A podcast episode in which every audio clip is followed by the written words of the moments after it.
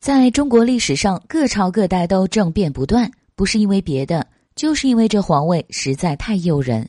在秦朝年间，就有胡亥与赵高趁着秦始皇出游，驾崩在沙丘，发生政变之事。在大唐年间，就有李世民在皇宫城门发动的玄武门之变。不过，在大唐年间，还有一场非常著名的政变。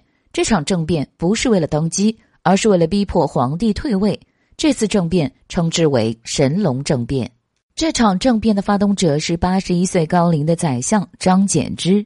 说起武则天，想必大家都很熟悉。这些年，随着电视剧《至尊红颜》《武媚娘传奇》等剧的热播，为我们讲述了武则天的生平往事。要说武则天的家里也是大唐的开国功臣，可惜父亲去世的太早，武则天年幼选秀入宫之后，便没有人可以依靠。后来在服侍病重唐太宗时，武则天与太子李治在一起了。李治登基后。便纳武则天为皇后。李治从小身体就不好，于是便将许多事情交给皇后武则天处理。在这个期间，武则天以高超的治理艺术，将朝政管理的服服帖帖。